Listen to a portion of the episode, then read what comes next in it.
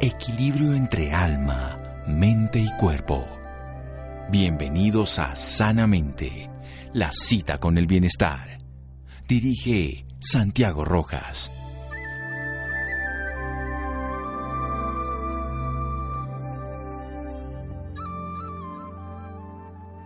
No hay tal cosa como un padre perfecto, así que solo sé uno real, Sue Atkins.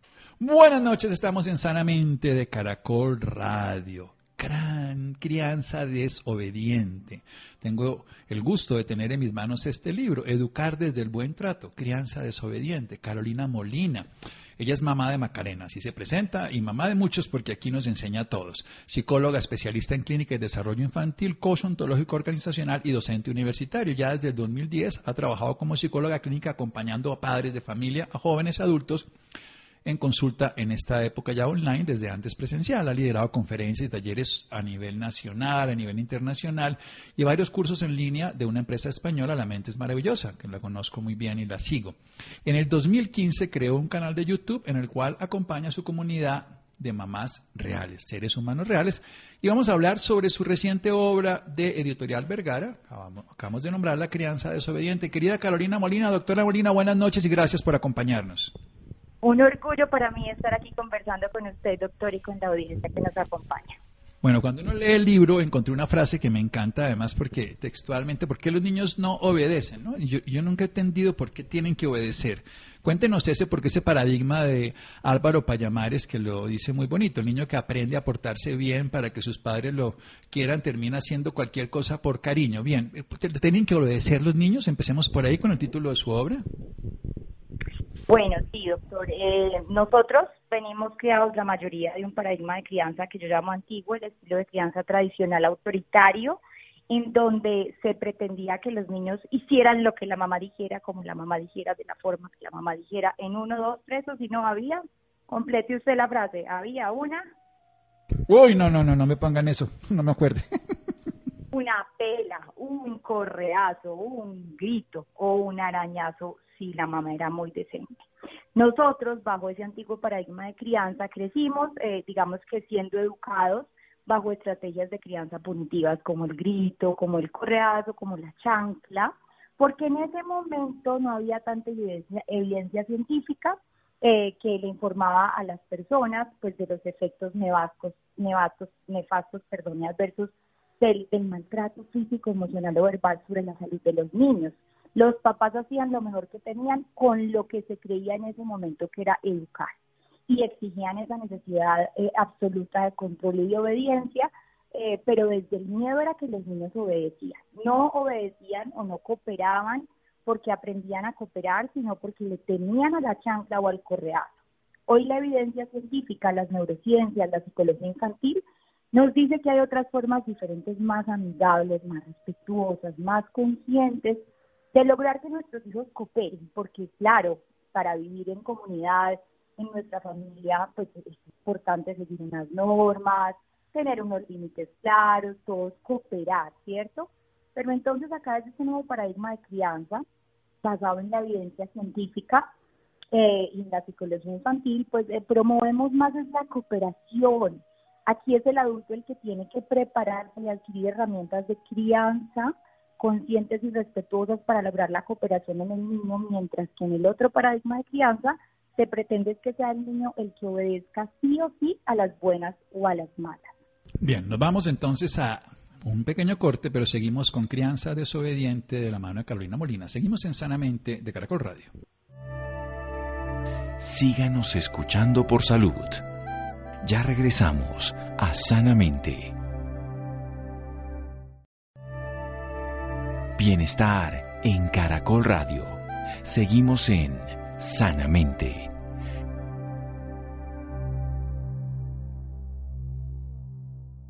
Seguimos en Sanamente de Caracol Radio. Mamá de Macarena, psicóloga especialista, coach especialista en el tema de crianza, autora de un bello libro, Crianza Desobediente, de Editorial Vergara. Carolina Molina nos está hablando de cambiar ese paradigma, ese paradigma antiguo donde se obedece o se obedece. ¿Por qué? Porque sí. Y si no venía entonces la pela, el cascado, lo que sea, le pegaban a uno, lo recriminaban, y la ciencia lo ha demostrado, todos esos maltratos generan daños, traumas, afectaciones que no solamente son biológicas por la destrucción de los tejidos, sino psicológicas, afectivas y sociales. Y podemos aprender a que los niños cooperen, no tienen por qué obedecer, no son robots.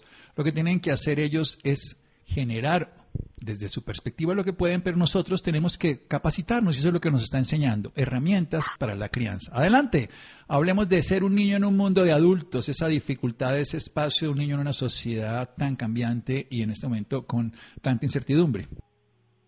Así es, Doc, una sociedad muy adultocentrista, o sea, si vemos la historia hacia atrás, el niño viene ganando un espacio en la sociedad de a poquito, desde hace como un siglo más o menos, que empieza a tener derechos y empieza a ser considerado como un sujeto social, eh, porque el niño realmente antes se pensaba que el niño era un adulto en miniatura y la forma de educarlo era con los azotes. Esa era la información que se tenía en ese momento y no lo hacían porque fueran malvados, sino porque ese era el paradigma bajo el cual estaban criando, ¿cierto? Entonces, esa sociedad tan adultocentrista eh, es la sociedad que solamente tiene en cuenta las necesidades del adulto. Hemos venido avanzando, ya hoy vemos que hay baños de niños, ya hoy vemos que los niños eh, al menos son más tenidos en cuenta, que pueden ir a denunciar y a tener voz si su papá les está maltratando, les está pegando, poco a poco y con y digamos que con, con el aporte de grandes personajes y de libros y de, aportes en las redes sociales en, el día a día, vamos empezando a ganar más una sociedad con no, yo no propongo niñocentrismo, porque a mí los extremos me parecen peligrosos. Yo propongo como un vínculo centrismo, un equilibrio centrismo, una sociedad donde sean tenidos en cuenta las necesidades y los derechos de los niños, pero ojo, también los de los adultos. Los adultos cuidadores también tenemos necesidades y también tenemos derecho. El respeto desde mi observador debe ser bidireccional, o sea, respeto al niño, pero el niño también me respeta a mí. Bueno, entonces tenemos claro que los niños no son adultos en formación, sino son niños y tienen unas necesidades como tienen los adultos y que cuando convertimos en una familia las necesidades deben ser equilibradas, como bien los diría, con buen trato, con respeto, palabrita que se nos ha olvidado en cada una de las relaciones. Sigamos un poquito a mirar ese mundo desde adentro hacia afuera. Usted debe ser una niña desobediente como se cita. ¿Cómo, ¿Cómo es mirar ese mundo desde adentro hacia afuera, doctora Carolina Molina? bueno, hoy agradezco a esa niña desobediente que era capaz de alzarle la voz a los adultos cuando tratar. A esa niña desobediente que un día en segundo de primaria, Doc, eh, fue y demandó a una profesora que la insultó y le quería pegar con una regla delante de sus compañeros y se metió en un problema gigante, pero pero fue una niña con una voz que, es la que hoy también se permite, digamos, que poderle presentar esta propuesta, este nuevo paradigma a los papás de hoy, eh, proponiendo propuestas diferentes. ¿Qué significa criar de adentro hacia afuera? Desde el antiguo paradigma estamos acostumbrados a que sea el niño el que obedezca, el niño que cambie, el niño que se quede quieto, el niño que haga las cosas, el niño que estudie, el niño que... Aquí, en este paradigma que proponemos, eh, no, no es solamente una propuesta mía, sino desde la crianza respetuosa, lo que invitamos es a las familias a que se hagan cargo de, sus pensamientos, de sus propias creencias, a que las identifiquen. ¿Cuáles son estas creencias que me están llevando a maltratar? Que se hagan cargo de, su propia sanación, de su proceso de sanación desde su niño interior, que conozcan su infancia para no repetirla. Tú sabes que si yo no conozco mi historia, pues entonces eh, voy a estar repitiéndola todo el tiempo y lo que pasa, es que tenemos un gran reto y es que las familias milenias estamos intentando dar a nuestros hijos lo que muchos de nosotros no recibimos. Entonces es un gran reto porque eh, si no miramos hacia adentro, si no sanamos, si no identificamos qué es lo que nos está llevando al automático de pegar, de seguir gritando y lastimando, pues vamos a seguir haciendo lo mismo. Entonces acá la propuesta es, primero yo como adulto me conozco, entiendo que me detona, autorregulo mis emociones para poder después exigirle a ese chiquito cooperación, poder enseñarle desde el ejemplo y poder empezar a aplicar las estrategias o las herramientas directamente relacionadas con el afuera, que son el mismo. Yo soy el cambio que quiero ver en mis hijos.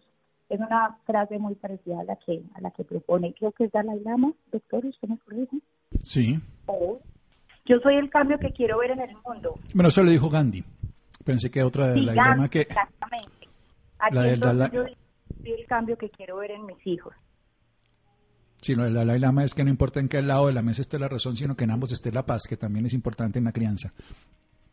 Que a veces no importa quién tenga la razón en lo que es correcto, sino lo que tengamos la paz en los dos lados. Pero el, cambio que queremos ver en el mundo hay que hacerlo en cada uno de nosotros. Pasemos a un tema fundamental, es que lo veo uno en los padres y lo veo como padre también, cambiar las creencias porque así debe ser, así es correcto, así es como se hacen las cosas. Claro, claro. Es que además esas, conviertas, esas creencias personales se volvieron colectivas y luego se convirtieron en paradigmas. Entonces nos empezamos a creer que la letra entra con sangre, que hay que darle duro para que mañana sea un hombre de bien, que a los niños pequeños hay que dejarlos llorar para que se les maduren los pulmones a un bebé. Y empezamos a creernos esas creencias colectivas que en su momento eran válidas porque no había la información que hay hoy. Y entonces esas creencias son las que nos llevan a, a, a darle su nalgada, porque es que si no le doy su nalgada, entonces no va a ser un hombre de bien. A, pegarle su pela si no se sabe el abecedario completo, porque es que la letra tiene que entrar con sangre. Entonces, si no modificamos esas creencias, si no las cuestionamos, pues vamos a seguir haciendo lo mismo que hicieron con nosotros y sencillamente vamos a seguir promoviendo ese círculo del maltrato y no vamos a poder cortar eh, cadenas intergeneracionales de violencia. Sí, nosotros somos los que podemos cambiar esas tradiciones a través de una cosa que es muy importante. La neurociencia ya no nos dice con hipótesis o la teoría de la tía o la prima o la hermana, sino los que han cambiado a través de experiencias reales y no solamente experiencias reales, sino de evidencias constatadas en muchos países, porque la crianza ha sido dura en muchos países y puede ser mejor. De eso depende y libros maravillosos como este y propuestas como la que nos cuenta Carolina Molina es una opción. Es una opción de que cambiemos las creencias de lo que debe ser por los hechos de lo que son. Seguimos aquí en Sanamente y seguimos en un momento con Carolina Molina. Síganos escuchando por salud. Ya regresamos a Sanamente. Bienestar en Caracol Radio. Seguimos en Sanamente.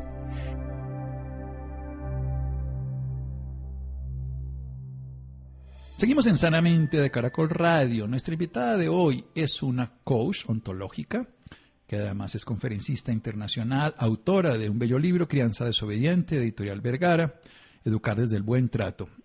Nos cuenta que fue desobediente, pero es una desobediencia rebelde que le permite hoy hablar con propiedad. Los niños no tienen que obedecer en ese sentido como si fuese un dogma y un paradigma, en este caso adultocentrista, donde todo funciona en el mundo desde los baños, desde toda la vida para que sea hecho por los adultos. Tampoco podemos cambiarnos, ir al otro extremo y dar un bandazo y que todo sea para el niño sino un equilibrio donde reconozcamos esas dos propiedades. El niño existe no como un adulto en formación, sino como un niño, y el adulto existe no como que dejó un niño, sino un adulto que incorpora a un niño. Por eso quiero hablar de esa parte, ya que el niño va a ser un adulto, pero es un niño, y el adulto fue un niño, pero a uno se le olvidó cómo hablar porque usted le dedica el libro a su niña interior. Hablemos un poquito de esa niña interior, de ese niño interior que fue herido, y en lugar de maltratarlo en otro, podemos sanarlo en nosotros. Qué bonito, doctor. Así es. Bueno, cada uno de nosotros tenemos en nuestro interior un niño, una niña interior que hace parte de nosotros, que hizo parte de nuestra historia, pero está aquí presente y está todo el tiempo gobernando nuestros pensamientos, la forma como nos comportamos, cómo sentimos. Y entonces cuando la reconocemos o lo reconocemos, cuando tenemos la capacidad de poder trascender y perdonar eh, esas, esos, esas heridas emocionales, esos dolores que traen nuestros niños internos, entonces somos capaces de, decir estamos sanando, estamos y sanar, tú lo, lo, sabes, es, es como recordar sin dolor, porque si bien la propuesta no es irnos contra la generación de nuestros papás, porque nuestros pega nos pegaron, es identificar que hicieron lo mejor que podían desde la información que tenían, pero yo tengo que sanar eso, tengo que trascender eso para poder recordarlo sin dolor y utilizar esos defectos que encontré en mis papás o esas falencias como una oportunidad de mejora. Si mi mamá me pegó porque eso era lo que ella conocía, pues yo voy a tomar eso y voy a hacer lo, contrario, voy a, voy a tomar el aprendizaje y voy precisamente a, a educar a mi hija sin golpes. Y sano mi niño interior cuando logro educar a mi hija sin golpes y de paso sano a mi niño interior que también fue golpeado. Ahí es donde yo digo, la crianza es la mejor oportunidad para uno crecer, sanar y trascender como ser humano, porque si yo hago diferentes cosas con, con mi hija, a las que yo hubiera querido que hicieran conmigo los adultos, yo no solamente estoy trabajando con ella, sino que también estoy sanando a mí. Y ese niño interior lo hemos manifestado en todas nuestras relaciones con nuestros hijos, aparece a través de su luz y su sombra, con la pareja, con los compañeros de trabajo. Bueno, ahí está, ahí está, ahí, y a través de ejercicios prácticos en este libro, yo llevo a los papás a que puedan volverse a acercar con su niño interior, ver qué es lo que necesita, cómo le pueden ayudar a ese niño interior a través de la crianza que hoy están llevando a cabo con sus hijos a través de la crianza. Esto es muy importante porque si sanamos a un padre, sanamos a un hijo y ese hijo va a aprender de una manera diferente a tratar como nos trataron los abuelos. No hay que buscar culpables. Como bien lo decía, ese era el paradigma del momento, eso era lo que se sabía. Lo, que se sabía en su momento era lo que se conocía. Antes pensábamos que la Tierra era el centro del universo, hoy nos dimos cuenta que no. Bien, situámonos en la realidad. no tenemos abuelitos sanando. Yo creo que los abuelos no malcrían, contrario a lo que se dice por ahí. Yo creo que los abuelos eh, están sanando con sus nietos y, y por eso los ve uno que de pronto se van a veces a unos extremos, pero están sanando desde el amor y desde el corazón y eso es muy bonito. A mí me encanta la historia que una vez una abuelita me dijo, y es que uno no puede ser le dice eh, amigo de sus hijos porque los deja huérfanos, pero uno sí puede ser amigo de sus nietos con pinche para poder eh, compensar todos los daños que le hizo el tirano, sea el papá o el hijo. Y, ese vuelve, y los abuelos se vuelven compinches. Compinches, yo creo que lo más bonito que tiene un abuelo es eso, es ser un compinche maravilloso de ese pequeño ser. Pasemos a algo bien interesante. Comprender que es tal vez lo más difícil. ¿Cómo comprendemos? ¿Cómo comprendemos lo que está sucediendo? ¿Cómo comprendemos ese comportamiento inadecuado que, que lleva a que tengamos una consecuencia de cualquier acción o de acto? Claro, Doc, lo que pasa es que cuando yo no entiendo que las pataletas hacen parte de una etapa propia del desarrollo infantil, yo creo que las pataletas son porque lo estoy malcriando o porque es un grosero y porque me está faltando al respeto y entonces yo saco la correa, la chancla o el grito. En cambio, cuando yo entiendo de boca de una psicóloga infantil que es que las pataletas o las expresiones emocionales en una etapa evolutiva, que hay un cerebro en desarrollo, que hay un, neocórtex, una corteza prefrontal, que apenas, que es la que nos, nos ayuda a autocontrolarnos, al freno del impulso, que apenas está en proceso de desarrollo, que mi hijo no es un adulto en miniatura, cuando yo entiendo por qué pasan y cómo puedo acompañar esas pataletas de una forma diferente, respetuosa, consciente, entonces yo cambio el correazo, la palmada, el golpe, el grito por otro tipo de información. En ese capítulo hablamos de desarrollo infantil, de clínica de desarrollo infantil, qué pasa con los niños pequeños, porque a todos le dicen que no, porque muerden, porque pegan, porque hacen pataletas, porque pelean con sus hermanitos. Entonces, ahí hablamos sobre el desarrollo infantil, que es una información que no tendrían por qué conocer las familias. La conozco yo, pues, especialista en temas de infancia, seguramente tú, pero es importante que los papás entiendan por qué los niños se comportan de la forma que lo hacen y sobre todo que entiendan acá algo que es muy importante, que siempre Debajo de un comportamiento inadecuado hay una necesidad que no está siendo suplida. Hay una, necesidad insatisfecha o una habilidad que necesita ser enseñada al niño o desarrollada. Los niños no se portan mal porque son malos, como nos hicieron creer, o porque son groseros, o porque son tiranos, sino porque están en un proceso de desarrollo y maduración y cuando tú conoces esa información cambia la perspectiva del acompañamiento. Exacto, cuando comprendemos actuamos con conocimiento, con capacidad y si no sabemos, pues para eso buscamos apoyo. Yo creo que hoy en día si vamos a usar una tecnología y no sabemos usarla, tenemos que preguntarle a alguien. Y en este caso, esa es la mejor solución, antes de suponer o de repetir un patrón que ha sido destructivo. No, yo así aprendí y así salí y así soy lo que soy. Bueno, pero ¿por qué no puede ser mejor el otro? si llegamos hasta aquí siendo como somos, no podemos ser mejores. Ese para mí es la gran frustración. Bueno, ya llegué yo como soy, ya tengo mis taras, ya pasó lo que pasó. Bueno, puedo ser mejor o me va a quedar así. Hablemos de las habilidades que el niño necesita aprender. Hablemos de normas, límites, anticipación, rutinas, los acuerdos y las reuniones familiares que me parecen tan interesantes que usted pone en su libro. Bueno, claro, desde la crianza respetuosa, contrario a lo que muchos puedan creer, sí promovemos la disciplina. Nosotros no promovemos la crianza ni el caos, ni, ni la anarquía, ni, ni mucho menos, ¿cierto? También nos interesa promover la disciplina para poder vivir en paz en nuestro hogar y yo pienso que una dosis moderada de orden y de control nos ayuda. Ahora, ya cuando esa dosis moderada de orden y control se pasa al autoritarismo es cuando hablamos eh, de las consecuencias eh, negativas. Entonces, esa orden, ese orden moderado lo podemos adquirir a través de los límites que no solamente son para los niños, sino también para nosotros los adultos. El límite es una especie de stop, basta ya, para, no más dulces por ahora, basta, eh, ya nos tenemos que ir a la casa, basta, no me pegues, no me golpees, me respetas. Eh, entonces hablamos de límites, porque pues los niños no pueden ellos no tienen aún la capacidad cerebral de, autorregularse solitos y establecer esos límites. Es el adulto el que tiene que ayudarles a parar cuando es necesario. Normas sociales.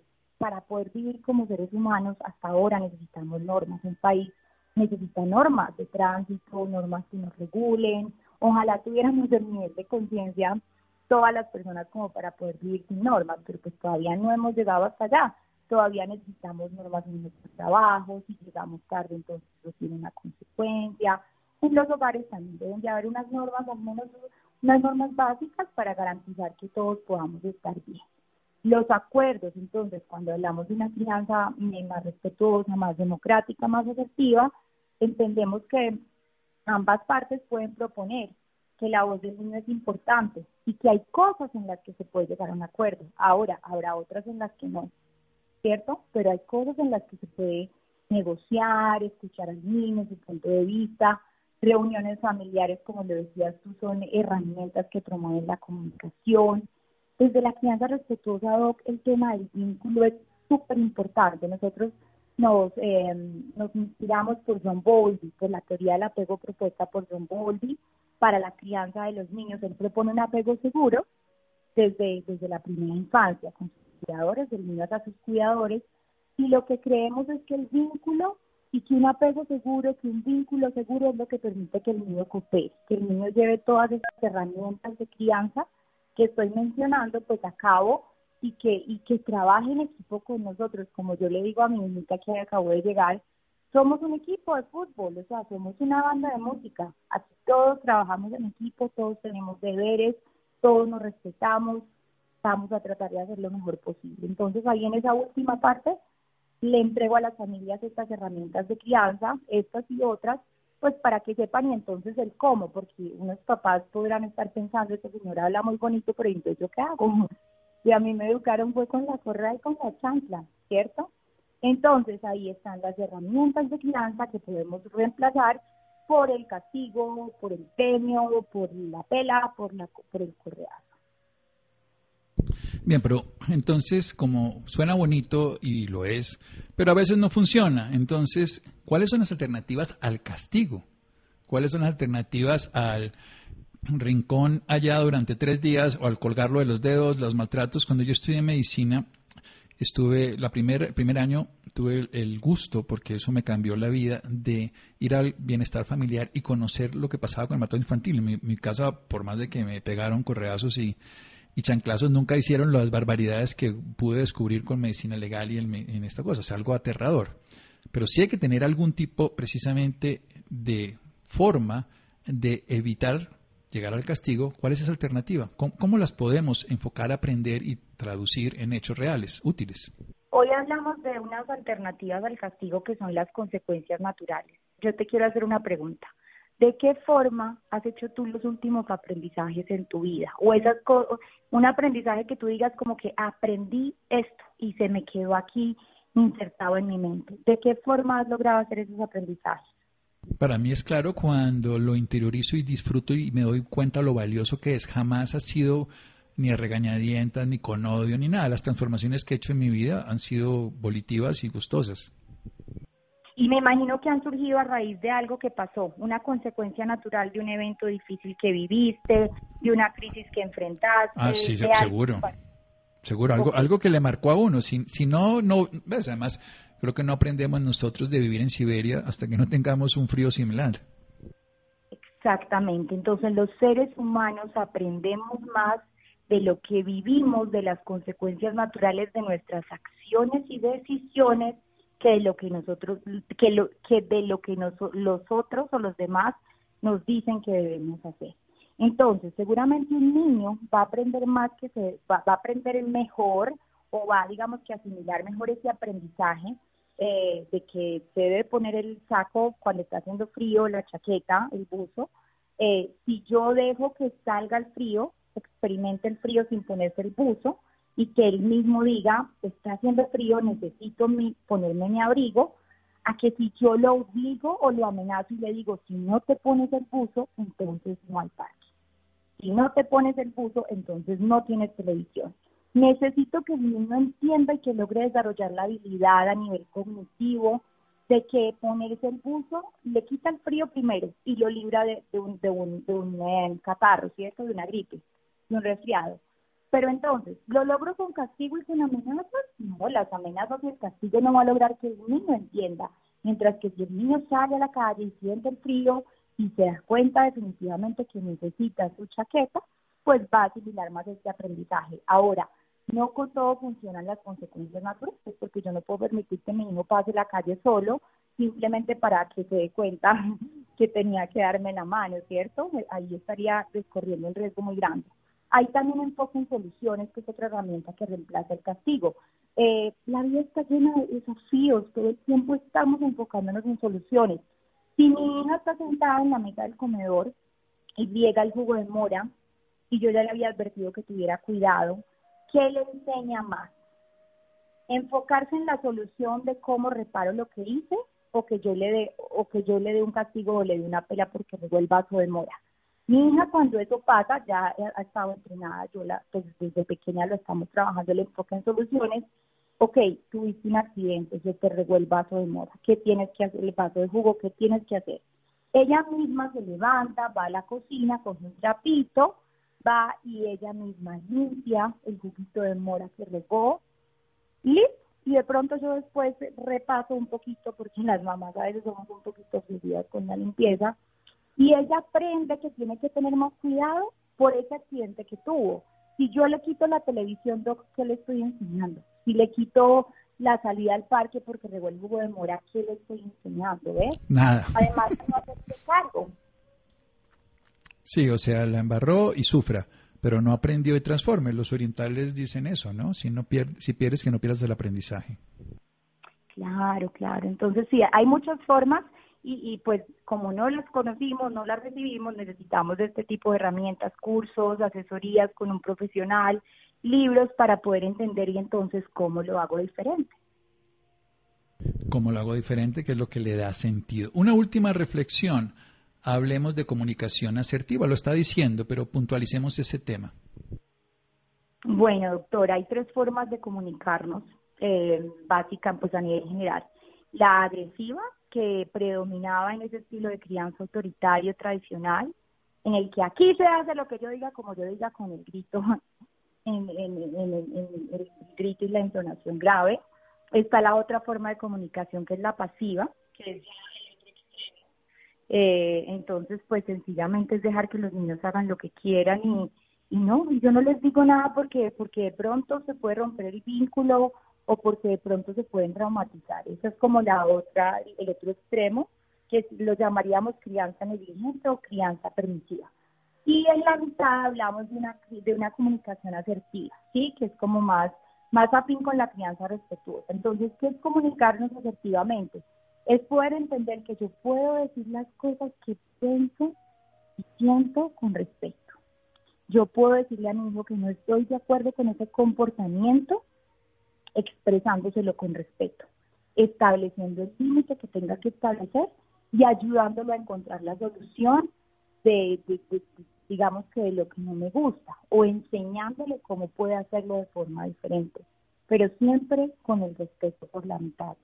Y esto es una habilidad que requiere ser entrenada porque la mayoría de nosotros no, no nacemos eh, comunicándonos asertivamente, pues es una habilidad que se adquiere y nuestros papás, pues no, digamos que la mayoría no eran tan asertivos en temas de crianza, ¿cierto? Entonces también es una habilidad que tiene que ser entrenada. Una habilidad que se aprende, una habilidad que se enseña, una habilidad que podemos incorporar y que se va a traducir en una comunicación asertiva, una herramienta alternativa al castigo, pero sobre todo un desarrollo integral donde se respete al niño, se respete al adulto y se logren cooperaciones, no imposiciones. Así que si quieren aprender más al respecto, Carolina Molina, Crianza Desobediente, Educar desde el Buen Trato, Editorial Vergara, una red social donde la pueden ubicar, doctora Carolina Molina. Claro que sí, doctor. Nos vemos en mi Instagram, arroba carolina.molina.o y asimismo me encuentran también en YouTube y en Facebook. Doctor, muchas gracias por este espacio. Nuestro libro ya está disponible en todas las librerías principales del, del país, perdón, almacenes de cadena. Y en el perfil de mis redes sociales también encuentran el enlace para envíos a todos los países, porque tenemos envíos a todas partes, en ebook y en audiolibro también está disponible. Bueno, esa es la ventaja de llegar a cualquier lugar del mundo. Bueno, descanse y gócese a su Macarena. Ay, muchísimas gracias, muchas gracias. Te mando un abrazo gigante y bueno, feliz con esta invitación. Esperamos poder impactar la vida de muchas familias positivamente, doctor. Esa es la ilusión, que le sirva a muchas personas más. Seguimos en Sanamente de Caracol Radio. Muchas gracias. Síganos escuchando por salud. Ya regresamos a Sanamente. Bienestar en Caracol Radio. Seguimos en Sanamente.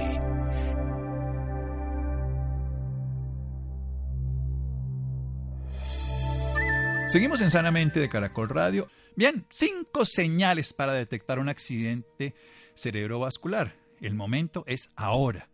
Cada año el accidente cerebrovascular ACV cobra la vida de más de 6 millones de personas en el planeta, convirtiéndose en la primera causa de discapacidad. El accidente cerebrovascular es lo que se conoce como derrame para algunos y en otros como trombosis. Básicamente tiene que ver con las características particulares de la enfermedad, de las condiciones, en fin. Ya recientemente, el 29 de octubre, se conmemoró el Día Mundial para que nosotros estamos conscientes de los accidentes cerebrovasculares. Laura, buenas noches.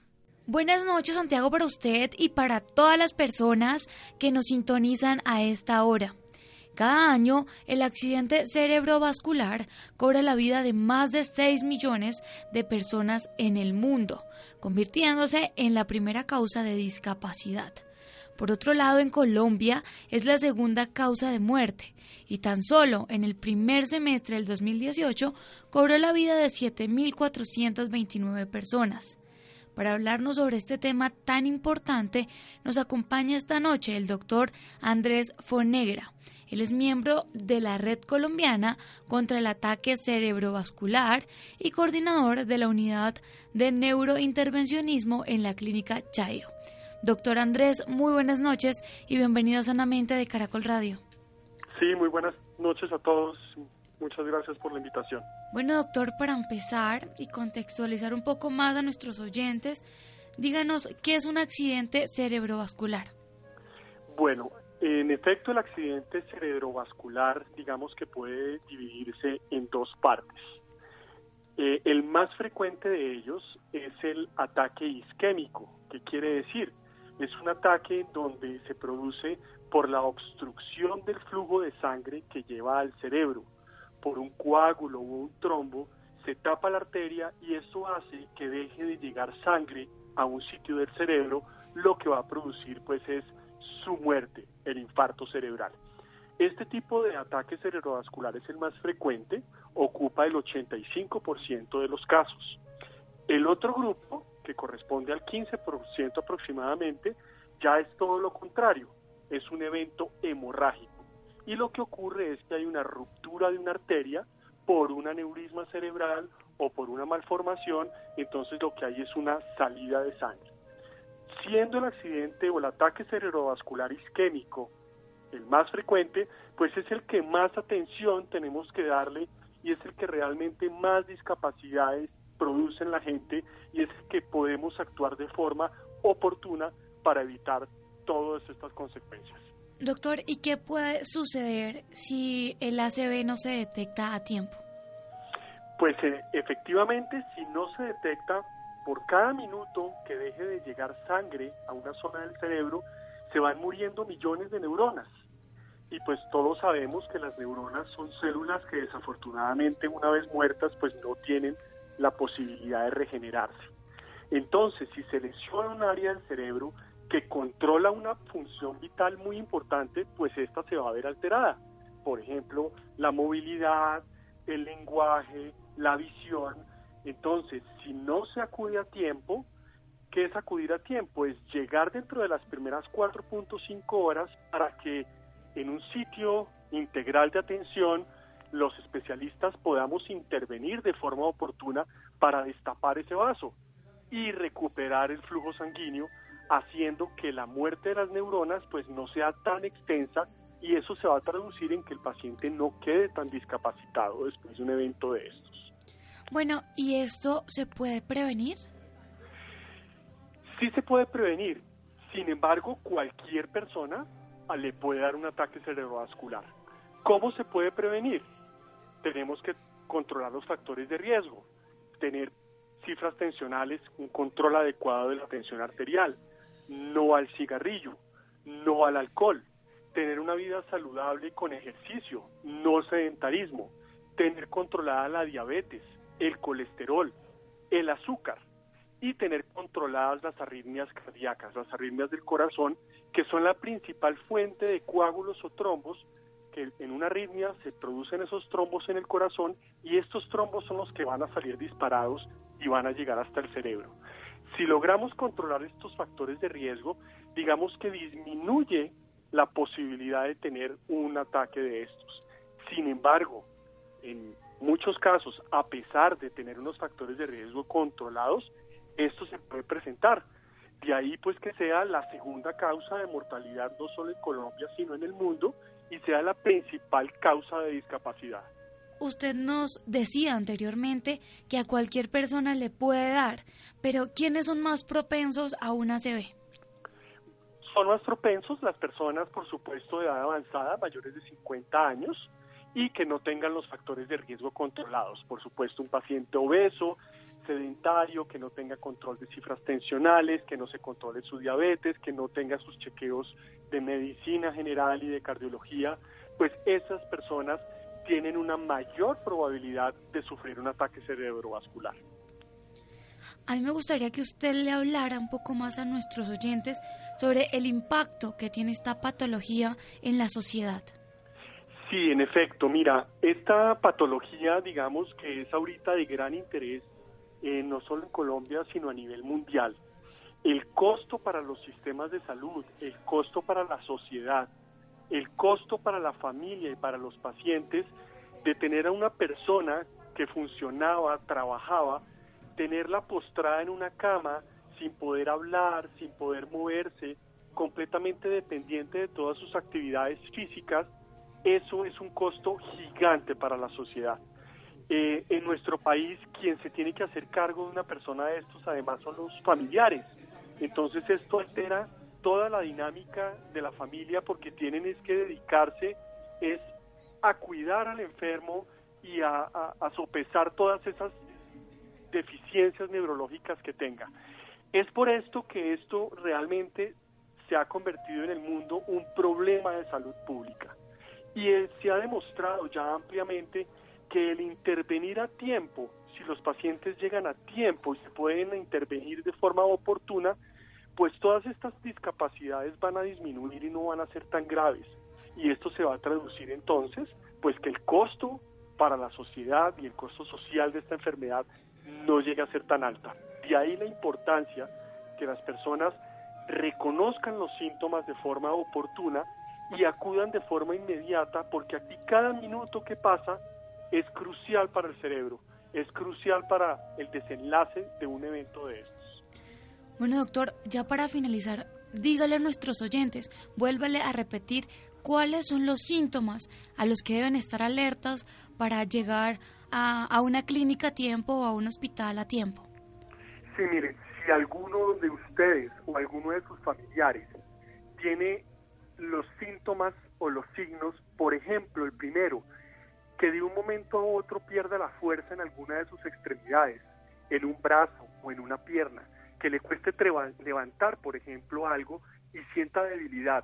Ese es el primer signo. El segundo, que tenga problemas de lenguaje. Una persona que empieza a hablar enredado o que empieza a tener dificultades para emitir lenguaje, como que no le salen las palabras. Tercero, que por ejemplo presenten desviación de la comisura labial, esto es que la cara empieza a desviarse para un lado.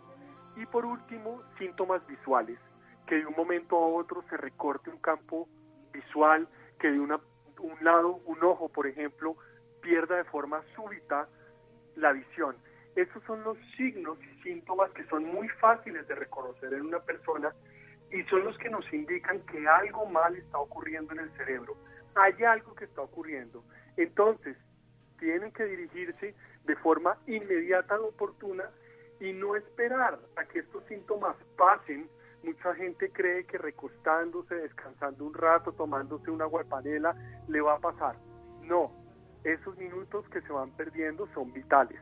Por eso deben dirigirse directamente a un centro de atención integral que cuente con la infraestructura y con los especialistas para que lo puedan tratar de forma oportuna y no estar yendo de puesto en puesto en salud donde no tienen toda la infraestructura porque ahí nuevamente se pierde tiempo. Recordar que el tiempo es cerebro y cada minuto que pase es vital. Por eso, reconozcan los síntomas y acuda de forma inmediata.